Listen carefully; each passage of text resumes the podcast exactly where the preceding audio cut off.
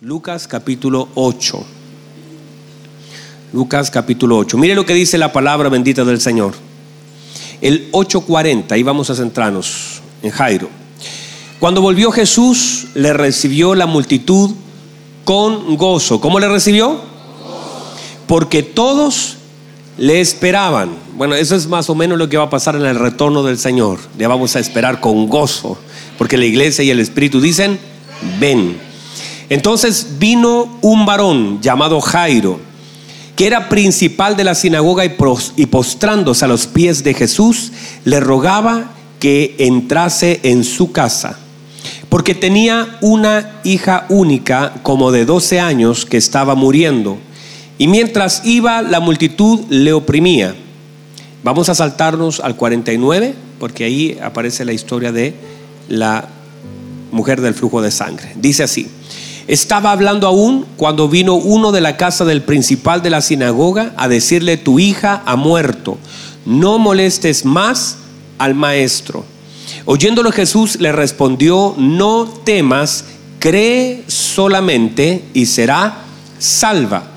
Entrando en casa no dejó entrar a nadie consigo, sino a Pedro, a Jacobo, a Juan y a la, a la madre y al padre de la niña. Era al revés, pero igual entraron.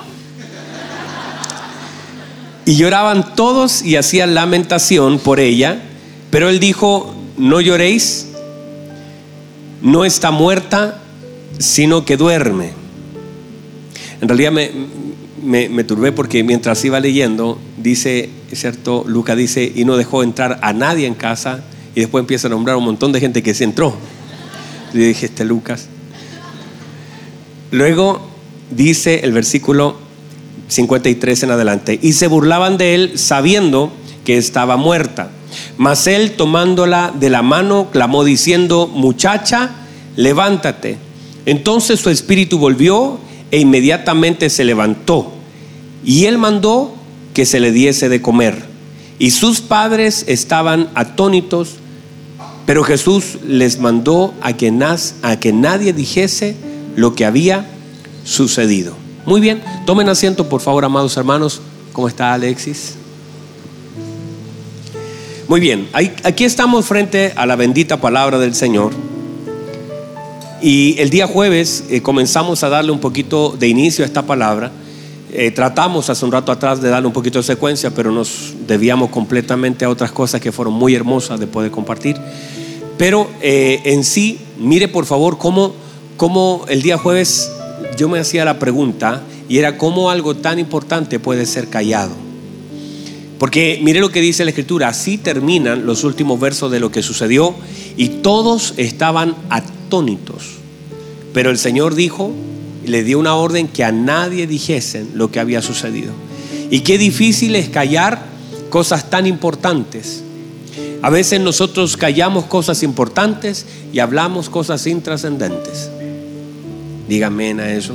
A veces nosotros no le damos importancia a las cosas que para Dios son importantes, pero hablamos mucho de aquellas cosas que son intrascendentes para nuestra vida. A veces hablamos tanto de cosas que son intrascendentes y hablamos tan poco de cosas que de verdad son muy trascendentes. Dios es trascendente. Vamos, Dios es trascendente. La obra de Cristo en nuestra vida es trascendente. Pero mire ahora, el Señor le dice, no, no le digas a nadie, no, no, no le hables a nadie. Resucitó tu hija, era tu hija única, estaba muerta, el Señor la levantó. Va, va a ser una evidencia pública porque cuando salgan todos sabrán lo que el Señor hizo. Pero aún así, el Señor les dice no le digan a nadie y ellos tienen que obedecer una palabra que aunque parece extraño, el Señor a través de eso también está probando obediencia. No es que sea malo, pero simplemente está probando obediencia. ¿Y cómo callamos eso? A veces el Señor también nos manda ahora por obra del Señor. Dice, id y predicad a todo el mundo el Evangelio. Y ahora es una orden el ir. Pero a veces nosotros callamos las cosas que son importantes para Dios y hablamos las cosas que son intrascendentes para los hombres. Y allí es donde debemos aprender a centrarnos. ¿En qué cosas debemos hablar? Y, y míreme por favor, la Biblia dice que hay tiempo de hablar y también hay tiempo de callar. Y uno tiene que ser tan entendidos en los tiempos, porque entonces si somos entendidos de los tiempos, sabremos cuándo hemos de hablar y cuándo hemos de callar. No es que sea malo hablar, solo que a veces no es el tiempo. No es que sea malo callar, solo que a veces sí es el tiempo. Y uno tendrá que ser entendido en las cosas que tiene que hacer y en los tiempos en que lo debe hacer. ¿Los perdí? ¿Estamos ahí? O sea, entendido en los tiempos. ¿Qué quiere decir? Que debo tener claridad en lo que tengo que hacer, pero también en el tiempo en que lo debo hacer. Y si eso se une entre lo que yo sé de lo que tengo que hacer y el tiempo que Dios quiere que yo lo haga, eso es poderoso. Pero si usted se adelanta a los tiempos, usted puede echar a perder. Ayer conversábamos, ministro Marcelo dijo, eh, si uno saca un fruto y no está en su tiempo, eso es malo. Y mucha gente a veces se adelanta a ciertas cosas, pero también otros atrasan y terminan pudriéndose en un árbol. Dígame a eso. Entonces, míreme por favor. Estamos delante de, estamos delante de un, un personaje que es muy particular en la escritura, porque es un hombre que ejerce dos paternidades, pero la tercera la incluye en su casa, que son la paternidad natural y que la ejerce desde una buena plataforma. No tenemos mucha información, pero a la luz de lo que el Señor nos muestra, parece que es un muy buen padre, ¿verdad? Un padre que es capaz de dejar todo, que no manda a la señora, sino que va él, dígame, no manda a la señora, ve a hablar usted, no, no, no, él va y dice que él se postra a los pies del Señor, por lo tanto vemos el corazón de Jairo, vemos un corazón humilde, vemos un corazón que reconoce autoridad, vemos un, un Jairo que tiene conciencia de quién es Cristo y tiene conciencia de quién es Él. Un Jairo que es capaz de pedir y tocar la puerta por la necesidad de su hija, que no se pone a reclamar dentro de casa, sino que va al lugar correcto a buscar la respuesta que él sabe que él la tiene. Y dice la escritura entonces que Jairo eh, ejerce una paternidad bien, una paternidad donde conecta a su hija con el Señor. Una paternidad que sabe que su hija necesita algo que él no le puede dar, aunque es principal de la sinagoga, él ya no puede hacer nada, pero va a conectarlo con quien sí puede hacer algo. Entonces, Jairo es un hombre entendido, es un hombre principal, es un hombre primero, es un hombre entendido, es un hombre que opera en entendimiento. Ese entendimiento debe ser bien usado. O sea, yo no puedo solamente tener entendimiento para dirigir una sinagoga y no para dirigir una casa. Debo tener entendimiento para dirigir una sinagoga y para dirigir una casa. Jairo tiene ese entendimiento y logra conectar y dice, voy a ir al lugar. La Biblia dice que lo hace bien. Jairo lo hace bien. Jairo va donde el Señor y él humildemente dice que postrándose a sus pies le ruega que él pueda ir a su casa. Y en ese en ese en ese esa actitud de Jairo es muy importante porque es la actitud correcta delante de nosotros. Ir con humildad delante de nuestro buen Dios. Sabemos, míreme, sabemos quiénes somos. Somos hijos del Señor, ¿verdad? Pero también esa sabiduría de hijo de Dios deben darte entendimiento de quién es Él. O sea, ya sé que soy hijo de Dios, pero ese ser hijo de Dios tiene derechos y tiene obligaciones. Eso tiene una posición. Yo soy un hijo de Dios, pero debo tener reverencia. ¿Por qué? Porque muchas veces como hijos fuimos irreverentes y a veces no honramos. Y cuando digo honrar ya no se trata solamente de, ir con una, una puerta a la casa, de sacar a comer a papá, sino que en el trato. Muchos hijos son irreverentes en el trato con su padre. No lo honraron y a veces incluso excusándose en la, en la actitud del padre hacia el hijo, porque quizá fue mala, fue grosera, pero uno nunca debe salir de su lugar. Si el espíritu del príncipe se exaltara contra ti, no abandones tu lugar. O sea, hay cosas que se pueden levantar en contra de mí. Hay personas que pueden hacerlo mal, pero yo no voy a salir de mi lugar. No importa lo que la gente haga, yo no voy a salir de mi lugar. La gente no puede, por lo que hace, moverte del lugar que Dios te ha dado. Y a veces nosotros decimos, sí, pero yo le respondí así porque Él me trató. No, no, abandonaste tu lugar. Nosotros tenemos un lugar dado por el Señor. Y nada nos puede sacar de ese lugar. Como hijos también. Y nosotros debemos entender la honra que nuestro Padre se merece en nuestras palabras, en nuestras acciones, nuestra conducta. Honramos al Señor por medio de nuestra conducta. Honramos al Señor por medio de nuestras palabras. Y la honra es muy importante y eso hace Jairo. Él conoce su lugar como principal, pero posiciona al Señor en el lugar que él tiene. Y le ruega, Señor, ven conmigo a casa. Ahora en ese proceso de venir a casa, usted sabe lo que sucede. Ocurre una situación que dañó el corazón de Jairo y que justamente es donde me quiero centrar. En aquellas cosas que dañan nuestro corazón, aún caminando con nuestro Señor. Jairo caminaba con el Señor, pero recibió la noticia más difícil de recibir. Uno podría pensar que hay noticias que hemos de recibir no caminando con el Señor. Pero debemos aprender a caminar con el Señor y aún así a veces recibir noticias o vivir algunas cosas que son difíciles. Porque la Biblia establece un principio, que Dios hace salir su sol sobre buenos y malos y llueve sobre justos y sobre pecadores. Hay ciertas cosas que todos nosotros hemos de vivir y esas cosas las debemos pesar con sabiduría. Diga conmigo con sabiduría. Quiere decir que hay cosas que nosotros como hijos del Señor vamos a vivir. Y esas cosas muchas veces van a ser caminando junto al Señor. Porque que tú seas un principal que tú seas una persona que entiende, honra, que tú honres al Señor inclusive, que nosotros hagamos lo correcto, que caminemos con el Señor, no nos evita algunos procesos difíciles de nuestra vida. Y no deberíamos juzgarlos equivocadamente. Porque mire lo que hacían antes las personas. Yo recuerdo, usted tal vez viene de la misma escuela. Cuando alguien, por ejemplo, se pegaba en un pie, decían, quizás qué hizo ese piecito. usted no viene de allá a lo mejor. Tú llegabas con un brazo así que te torciste el brazo de una caída y los hermanos te decían, quizás que ha hecho esa manito. Y te juzgaban.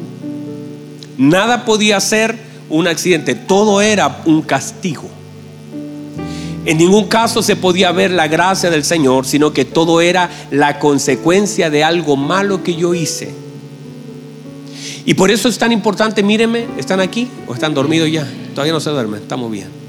Es tan importante aprender a pesar las cosas que nosotros vivimos y a juzgar con misericordia las cosas que otros viven. Con misericordia aprender a mirar a nuestros hermanos que están pasando ciertos procesos. Porque es muy sencillo, primero, enjuiciar y segundo, pesar equivocadamente. Cuando nosotros, por ejemplo, hay un hermano que está lejos del Señor y a veces incluso decimos, bueno, el Señor lo trajo a la fuerza y uno dice, santo Dios, qué cosas. Y a veces pensamos mal. Y a veces decimos, ve, eso le pasa por... Y, y no es que el pecado no traiga consecuencias, porque las trae. Pero tenemos que operar en tanta misericordia porque el Señor nos dijo con la misma vara que usted mida a su hermano, a usted también lo van a medir. ¿Y sabe cómo yo quiero que me mida el Señor? Con misericordia. Porque la necesito. Porque muchas veces caeré en algunas cosas que de pronto miré que otro cayó y puedo yo también fallar y necesito una mirada de misericordia. Pero a veces la iglesia es un poco cruel en eso. No digo eso, no, la iglesia no es cruel, las congregaciones, las personas son crueles. Y a veces miran como, como incluso equivocados, no sé cómo decir la palabra, pero se me olvidó la palabra correcta. Pero usted me entiende. Gracias, hermano, por entenderme. Amén, me dice. Él me entiende todo, Simoncito. Gracias, hijo. Este es el único que me entiende.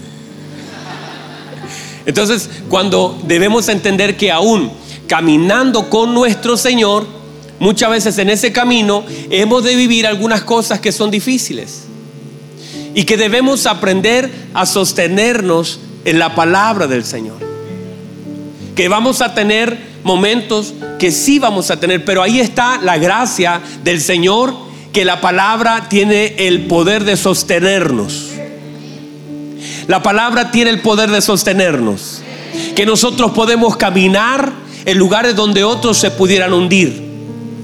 Que nosotros podemos transitar en lugares donde otros se morirían. Pedro caminó sobre la palabra, otros hundiría allí, pero Pedro caminó sobre una palabra. Entender que podemos caminar en lugares donde otros se pueden hundir porque la palabra nos sostiene, la palabra nos afirma, la palabra nos vivifica, la palabra nuestra luz, la palabra nuestra esperanza, la palabra es la fortaleza de nuestra vida. Y si nosotros nos sostenemos en la palabra, aún en aquellos días malos, porque hemos de vivirlo, míreme por favor, vamos a vivir días malos. Y es más, hacia adelante la cosa no se ve nada bien, no es para atemorizarlo, es para que aprendan a afirmarse en la palabra, para que aprendan a sostenerse en la palabra, para que nada los pueda mover de Cristo, que la tribulación, la angustia, la persecución, el hambre, la desnudez, el peligro, la espada, las cosas creadas, las, las cosas por venir, ni principado, ni potestad, ni muerte, ni vida lo pueden separar del amor de Dios que es en Cristo Jesús, Señor nuestro. Y en ese en esa verdad de la palabra tenemos que afirmarnos. Pero aunque vivamos cosas, porque a veces nosotros asumimos que no hemos de vivir cosas y que todo lo que vivimos a veces simplemente es pecado, no necesariamente. De hecho, los amigos de Job le decían, confiesa tu pecado, Job.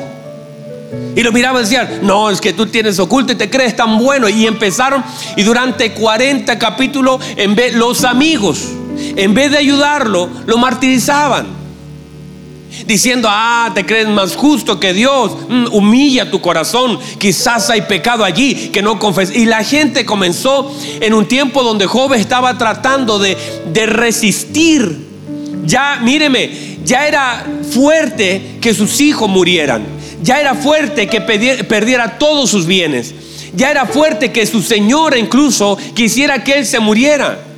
Ya era fuerte que él pasara todo el proceso de dolor de las llagas en su cuerpo. Y, aún con todo lo que él estaba viviendo, sus amigos aún le decían, arrepiéntase, busca dentro de ti, tiene que haber un pecado, porque Dios no te haría eso. Y comienzan a, a, dañar su corazón. Ya todo el peso de lo que vivía se le suma toda la crítica de sus amigos. Entonces allí donde a veces, cuando tú ves el dolor, es tan importante tener misericordia. Y a veces no es solo lo atribuyas, los procesos no solo lo atribuyas a pecado, sino que son a veces procesos. Si lo lees mal, te vas a equivocar. Por eso es tan importante determinar algunas cosas en nuestra vida primero para también poder aprender a determinar sobre la vida de otros algunas cosas. Y en realidad nadie puede ser juez de su hermano. Por eso cada uno tendrá que vivir sus propios procesos, que ya son muchos. Díganme amén a eso. Pero no está bien el hecho de juzgar equivocadamente con medidas equivocadas, sino que hacia tu hermano se te demanda misericordia. Hacia nuestro hermano se nos demanda misericordia. Hacia nuestra vida juzgar sabiamente lo que vivimos. No atribuir a Dios cosa mala. Y también aprender a pesar aquellas cosas que son la consecuencia de mis malas acciones, aquellas cosas que son la consecuencia de mis malas decisiones y aquellas cosas que son pecado hay cosas que están pesadas mal y cuando las pesamos mal nos equivocamos en el juicio. Cuando nos equivocamos en el juicio, oramos equivocadamente, juzgamos equivocadamente, pesamos equivocadamente, medimos en forma equivocada y finalmente tratamos de echarle la culpa a otro cuando deberíamos estar arrepentidos nosotros. Dígame a eso. Entonces viene ahí Jairo caminando, los amigos vienen y le dicen, tu hija murió, ya no molestes más al maestro. Eso fue un golpe duro en el corazón de Jairo. Porque caminar con el Señor Y uno, uno a veces mira eso y mira hombres de Dios que caminaron con el Señor. Y no quiere decir que porque camines con el Señor, cada cosa eh, es una puerta abierta y que todo es despejado y que eh, tres gritos y ya todo se abre y que ese cántico que dice con gritos de júbilo caen los muros, eso, eso suena bien. Los muros caerán. Tiene buen ritmo esa canción. Pero usted sabe que pégale 20 gritos y y no va a caer. Eso fue, a Jericó. Algo me pasa con esa canción, hermano. Tengo un rollo ahí. Pero digo, hay cosas que se mueven a través de la obediencia. Hay cosas que son procesos en la vida del hombre. Hay cosas, mire, mire María, mire lo que el ángel le dice a María. María, llena eres de gracia, bendita tú entre todas las mujeres y bendito el fruto de tu vientre. María, has hallado gracia delante de los ojos de Dios.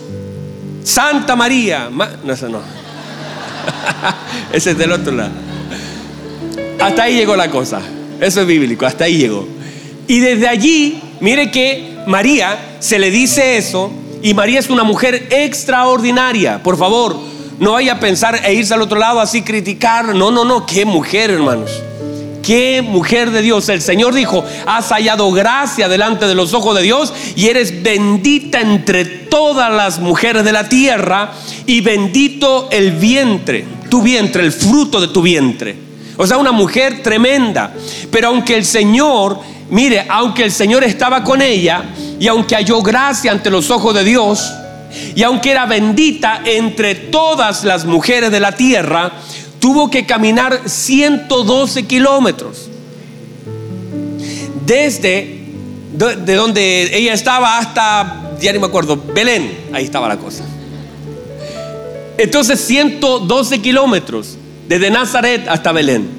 Y ese camino no, no vino un ángel que pudo haber tomado un ángel a María embarazada y haberla llevado volando, ¿cierto? Pero lo tuvo que caminar. Y cuando llegó Nadie operó en misericordia con una mujer embarazada que horas más tarde tiene un bebé. No hubo misericordia. Se le dijo, el mesón está lleno y nadie voluntariamente dijo, bueno, pero mire cómo está la señora, sino que ella se tuvo que ir a un establo y en ese establo tener, aunque era llena de gracia y aunque el Señor era con ella y aunque era bendita entre todas las mujeres y aunque todo eso aún así vivió procesos donde puertas estaban cerradas, pero no quiere decir que no tenía gracia delante de los ojos de Dios, no quiere decir que el Señor no estaba con ella. Y te quiero decir esto, que a veces vas a tener que caminar largas distancias, que a veces vas a mirar tus bolsillos y están medio vacíos, que a veces vas a sentir un dolor que no sana, pero no quiere decir que Dios no esté contigo, no quiere decir que porque una puerta está cerrada delante de ti, no eres un hombre lleno de la gracia del Señor, del favor de Dios Dios y que eres un bendito en medio de toda esta nación. Porque eso es lo que somos por causa de Cristo. Por causa de Cristo somos benditos. Pero esa bendición no necesariamente nos exime de algunos procesos que vivimos. Entonces cuando se nos predica el Evangelio de una forma equivocada, lo vivimos y lo esperamos de una forma equivocada. Cuando de pronto hay un exitismo y pensamos que todo tiene que ver con, y pensamos que de gloria en gloria tiene que ir, que, ver que te va subiendo cada vez más alto. No, a veces de gloria en gloria es cada vez más bajo. Y cuando digo cada vez más bajo, no es que estás bajando, no, no, quiero decir que a veces vivimos algunos procesos que manifiestan la gloria de mi Señor y que estos procesos son necesarios y son hermosos para nuestro Señor porque son formativos para la vida de un hijo. Y que en medio de aquellas cosas que, mire lo que hace el Señor, cuando Jairo escucha la palabra, ya no molestes más al maestro, tu hija ya murió, ¿para qué vas a molestarlo más? Dice otra versión, deja de molestar al maestro, deja de incomodarlo, tu hija murió, nada hay que hacer. Entonces ahora Jairo tiene un gran problema. Si tenía un problema sin Cristo, confiando en Cristo, ahora caminando con Cristo tiene uno mayor. Su hija acaba de morir. Y Jairo tenía fe para creer que el Señor la podía salvar. Pero ahora se le complica la situación porque ahora la niña muere. Y eso afecta tanto el corazón de Jairo que el Señor usa una frase que comúnmente es usada por el Señor cuando había mucho dolor o temor en el corazón. No temas. Hay un momento donde el Señor se presenta en cada uno de los peores escenarios de los hombres, de sus discípulos. En la barca, la Biblia dice, el Señor dice, hijos, no teman. Hay ciertos periodos donde el Señor suelta esa palabra por causa de la importancia de sostener el corazón del hombre antes de que la fe sea activada. El Señor no le dice, cree y no temas, sino le dice, no temas. Y luego le dice, cree solamente, porque primero hay que vaciar el corazón de temores para que pueda activarse la fe que puede provocar un milagro. Lo primero que hace el Señor es decirle, Jairo, no temas. Es primero afirmar el corazón. Ahora, se lo está diciendo a un hombre que acaba de morir su hija única. Se lo está diciendo a un hombre que ve casi como enemiga a esa señora que vino a ser sanada. Se lo está diciendo, mire lo que acabamos de leer, dice que el Señor caminaba y la gente lo oprimía. En otra versión, la gente no lo dejaba avanzar. Y cuando tú estás en la posición de Jairo, queriendo llegar, yo sé que usted y yo nos ha pasado, queremos llegar rápido a un lugar. Me pasó hace unos días atrás para un matrimonio, hermanos. Confiadísimo, matrimonio, doce y media. Y yo soy cuidadoso con eso. Doce y media. Por esas cosas del Señor se me ocurre volver a preguntar. Pero pregunto a las once y media de la mañana y llamo a una hermana de acá y digo, el matrimonio es de la iglesia, ¿verdad? Me dice, no, no, no, es por otro lado. Oh, santo Dios. Y es a las doce y media. No, no, pastor, la gente ya llegó, la novia está acá. Yo dije, santo Dios. Y en diez minutos una cosa, de, los ángeles me peinaban con sus alas. Me vestí rápido y salí, hermanos. Y, la, y, claro, pero, pero la gente, yo digo, ¿cómo no van a saber que uno va apurado? La gente avanzaba lento y yo decía, pero a mi esposa le decía, pero amor, ¿cómo la gente no sabe que yo voy atrasado, que una novia me está esperando? Y cuando tú estás en apuros, todo a tu alrededor es lento. Y parece que intencionalmente, de una forma media tenebrosa, la cosa se pone más lenta y tú como y tú quieres que todo avance más rápido. Eso pasa en todo, sobre todo en aquellas cosas más importantes. Ay, no pagan nunca, nunca depositan y ahí está. No, no, no, hay depósitos, no pagan, no avanza, quiere llegar rápido, algo pasó, no, no, te atienden luego. Cuando uno está en el hospital, recuerdo a mi hermano una vez se, quebró el bracito, la llevamos y, decíamos, pero ¿por qué no atienden rápido? Tal vez si estaban atendiendo siempre a la misma velocidad. Pero mi urgencia, mi, grado de, desesperación para que atendieran a mi hermana era alto. Y no, espere, tiene que esperar su turno. Y dice, ¿cómo? Mire el brazo como lo tiene. espera su, mire la cara como la tiene. mire cómo está. Y, y la enfermera dijo, uy, mire cómo está. Y a pesar de toda esa urgencia, y había un caballero peor que mi hermana, estaba con la cabeza rota, así mal, mal, mal, y estaba ahí afuera paseándose para allá y para acá. Y claro, yo veía al caballero mal, pero mi urgencia no era el caballero, mi urgencia era mi hermana. Porque cuando se trata de nosotros todo cambia. Mire, pueden pasar mil cosas. Usted puede ver como, el hijo del vecino, como el tío de no sé quién. Cuando se trata de tus hijos, todo toma prioridad. Cuando se trata de tu padre, qué distinto es cuando, cuando a ti te pasa algo, cuando es con lo que amas. Todo toma prioridad y te desesperas y no sabes qué hacer. Imagínense Jairo. Jairo viene corriendo, dice que la multitud, mire, la multitud para Jairo era un enemigo. En cualquier otro momento, la gente, uy, cuánta gente hay, pero en ese momento para Jairo era un problema. Porque dice que la multitud le esperaba gozoso. Y note que la multitud estaba con gozo, pero Jairo estaba desesperado. Y dice que la gente, eh, pero ellos, y, Jairo, vamos, apúrenle, apúrenle, apúrenle, avanzando lo más rápido posible a la casa, porque él estaba desesperado. Hasta que llega un momento que todo eso se rompe en el corazón de Jairo y, su hija muere. Es ahí entonces donde el Señor tiene que afirmar con su palabra bendita, decirle, no temas Jairo, no temas. Y aunque es una palabra tan sencilla, viene a afirmar todos los huesos que a Jairo se le rompieron por dentro. Ese, ese corazón tan herido al perder algo que él amaba tanto. Y el Señor le dice, Jairo, no temas. Quizás, y la pregunta es, ¿temor a qué? ¿Temor nunca más ver a su hija? ¿Temor a qué? ¿Qué, qué fue lo que pasó allí en el corazón de Jairo? Y, y eso atentó directamente contra la fe de Jairo y seguramente lo paralizó. La gente que estaba allí le dijo, ya no lo molestes más, pero el Señor Jesucristo, que iba de camino a casa con Jairo, le dice, Jairo, no temas. Y yo creo que esa palabra del Señor vino a afirmar el corazón de Jairo. Y que Jairo quizás estaba en ese momento, hermano, ese momento es el peor momento de la vida de Jairo. Su hija muerto. Y el Señor lo afirma con una palabra, no temas.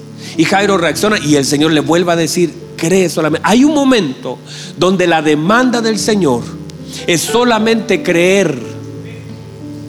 Hay un momento en nuestra vida donde la demanda del Señor sobre nosotros, en medio del dolor y de las cosas que nosotros vivimos y vemos, es que podamos seguir caminando creyendo.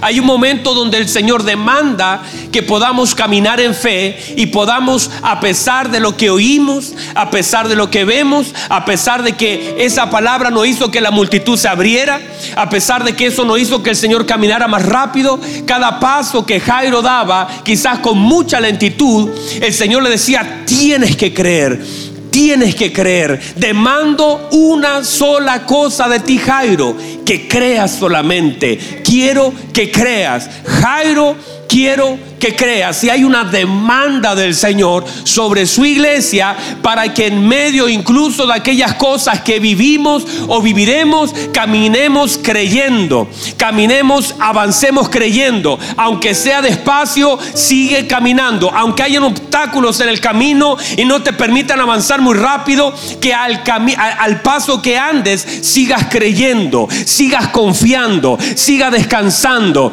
sigas avanzando, pero sigas creyendo, que no te vayas a detener. No quiero que te detengas en la incredulidad, sino quiero que avances en fe y que cada paso que des camino a casa. Mire, él tiene que llegar a casa a ver a su hija, pero el Señor lo afirma y demanda una cosa de él. Quiero que avances creyendo. Y esa es la demanda del Señor de un padre hacia su hijo. Quiero que avances creyendo. Quiero que si vas a hacer un examen creas que yo estoy allí. Creo que si vas a golpear una puerta, creas que yo estoy allí. Creo que avances creyendo. Hay un momento donde no se te pide alabanza, no se te pide nada. Se te pida que creas y que avances y que no te detengas. Y aunque sean pasos lentos y tú dices, yo debería ir más rápido, el Señor dice, no importa. A este paso quiero que vayas creyendo. Y aunque sea lento, que no falte tu fe.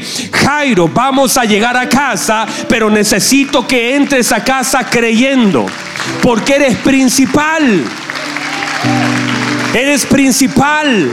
Y necesito que ese principal, ese principio gobierne sobre tu vida, que comiences a caminar creyendo. No hay nada más, no demando nada más. En este momento no te pido nada más, solo te pido que creas. Le dice, solamente cree, solamente cree. Hay un momento donde se hace, ¿por qué? Porque para poder avanzar necesitamos fe. Hace años atrás hice una serie que se llamaba Fe para avanzar. Y es la fe que se necesitó para abrir el mar. Moisés, ¿para qué clamas a mí? Dile al pueblo que avance. Señor, pero mires, está el mar. Dile al pueblo que avance. En la medida que el pueblo obedeció, las aguas se abrieron. Hay un momento donde Dios espera que viendo lo que está delante de tus ojos, sigas avanzando.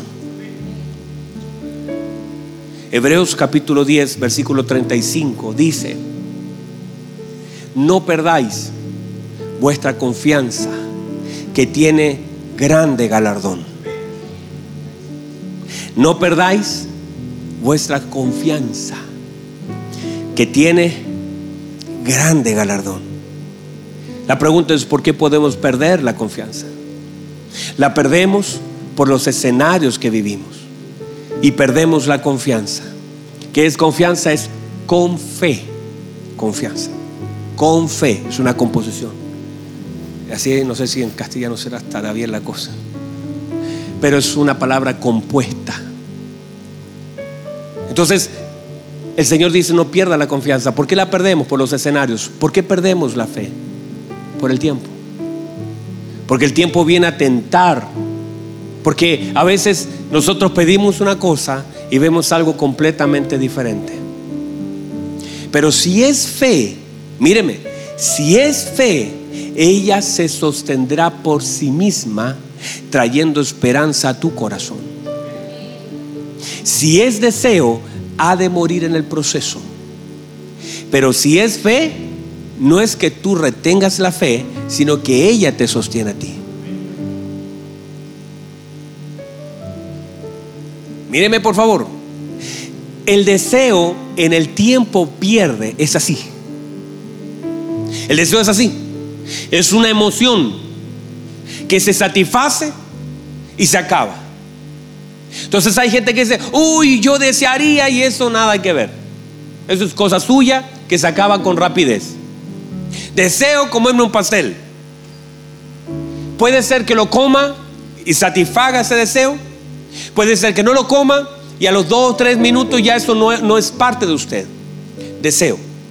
Pero la fe, por ser un don en algunos casos y en otro ser un fruto, operan sosteniendo la vida del hombre.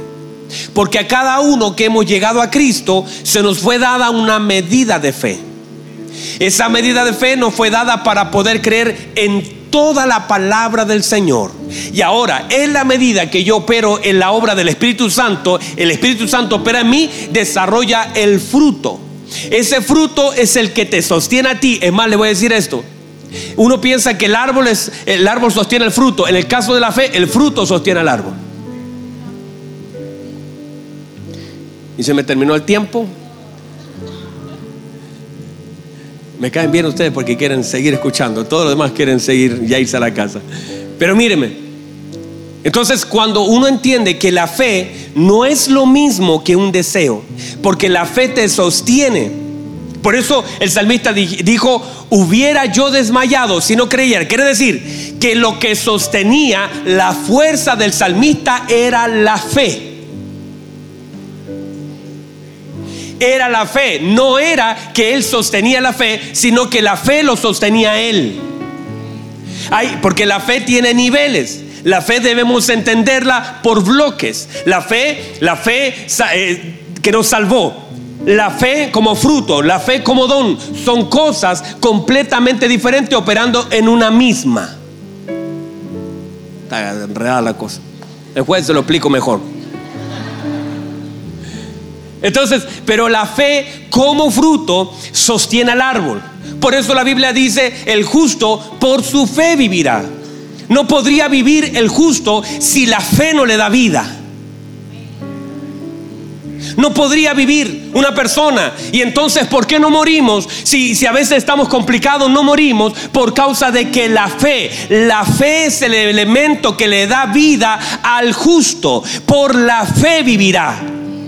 Quiere decir que es la fe la que le da vida al justo. No es que el justo pueda vivir por sí mismo, sino la fe. Y esa fe es el fruto del Espíritu que te conecta con toda la palabra del Señor. Porque no solamente de pan vivirá el hombre, sino de toda palabra de Dios. Entonces la palabra se conecta y eso es, la fe es el elemento que, que procesa toda la palabra del Señor y que te hace creer, te hace confiar. Y de pronto está en los peores momentos y procesa el Señor la palabra y esa palabra la, transforma en fe. Y esa fe la que tú dices, ay, yo no sé, la cosa está muy difícil, pero puedo creer. Y saca la fe de dentro de ti. Dentro de ti la fe te sostiene. Por eso el Señor dijo, yo he rogado Pedro para que en el tiempo en que seas sacudido, tu fe no falte. Porque la fe es la que te va a sostener en los peores momentos de tu vida. Te va a agarrar y te va a conectar con el gozo del Señor.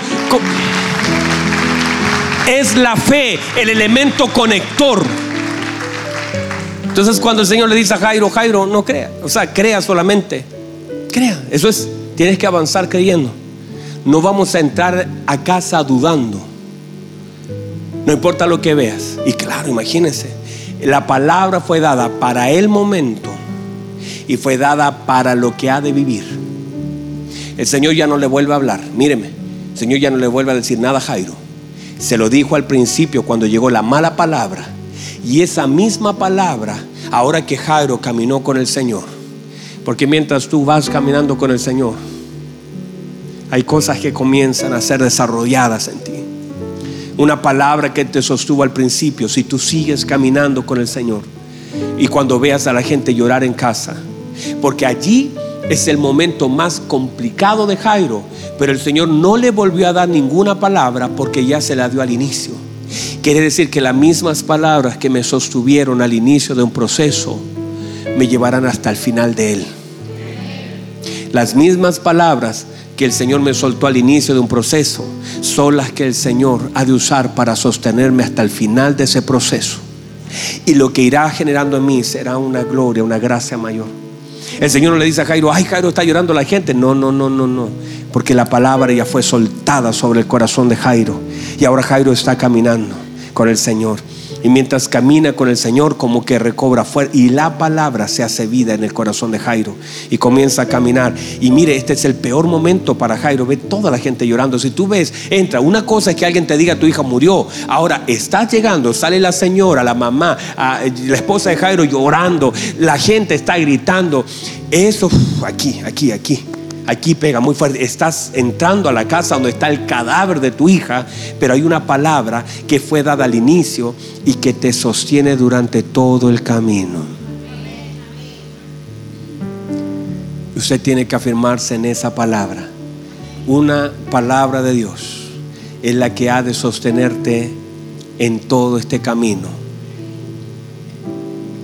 Crea crea porque el confiar en tu Señor te va a sostener cuando escuches a la gente llorar, cuando escuches a la gente lamentar, cuando escuches a la gente eh, decir cosas y usted decir, ya tengo algo acá. Que las lágrimas de ellos no pueden atentar contra lo que el Señor me ha soltado. Tengo algo acá, tengo una palabra que me ha traído hasta acá. Yo me hubiera quedado estacionado allá, allá, en el dolor, pero no vengo caminando con una palabra. Y no solamente caminaba con la palabra, caminaba en la palabra y caminaba al lado del Señor. O sea, el, el principal no entró solo a la casa, entró con todo el argumento, entró el verbo a la casa, el verbo entró a la casa de esa niña y por lo tanto lo que estaba muerto tenía que levantarse porque él no entró solamente con en la palabra, entró con la palabra a la casa. Y cuando entra a la casa, todo cambia. Y de eso el jueves vamos a hablar. Pónganse en pie, por favor. Vamos a darle un fuerte aplauso al Señor. Vamos a darle un fuerte aplauso al Señor. Aleluya.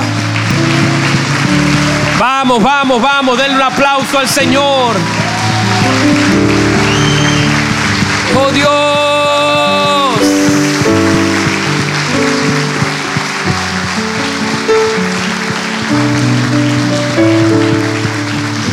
Wow, qué bueno Dios. Levanten sus manos, por favor, levanten sus manos. Cree solamente. Camina con el Señor. Cree solamente. No temas. ¿Qué te genera temor? Porque perdices la confianza, la cual tiene grande galardón. ¿Qué atentó contra eso? el tiempo, el escenario. Confía en el Señor. Levanta tus manos, levanta tus manos. Levanta tus manos, levanta tus manos, adora un minuto. Estamos cerrando esta reunión, pero no te vayas sin recibir todo lo que el Señor tiene. Cerremos juntos este hermoso tiempo. La presencia del Espíritu Santo está en medio de nosotros. Llénate de Él, llénate de Él. ¿Por qué piensas que vas solo? Si la palabra te sostuvo al inicio, esa palabra te sostendrá. Siga hablando. El Señor le dijo al pueblo de Israel, háblela por el camino. Ábrale por el camino a tus hijos la palabra. Escríbala en los postes de su casa, en los dinteles. Repítasela al entrar y al salir de casa. Llena a tus hijos de la palabra, porque la palabra los sostendrá. Aleluya. Vamos, vamos, vamos. Un minuto. Padre, su palabra ha sido predicada. Y su palabra nos puede sostener los próximos años de nuestra vida. Nos enseñas a no temer. Nos enseñas a caminar. Nos enseñas a creer. ¿Y qué es lo que hace un padre con su hijo? Quita el temor. Lo conecta con lo que debe creer. Y lo hace caminar a su lado. Que esa paternidad hermosa la podamos recibir, la podamos vivir y podamos caminar en ella. Gracias por mis hermanos que han oído su palabra que produzca gozo, esperanza y Señor también que toque nuestras vidas. Y aquello que sentimos que está muerto en casa pueda ser levantado. Y aquello que parece que ya no tiene vida, usted puede soplar otra vez espíritu de vida. Gracias Señor. Gracias por su palabra. A usted gloria y honra. En el nombre poderoso de Jesús. Amén y amén. Dele un fuerte aplauso al Señor. Merece toda gloria, toda honra. Gracias Señor.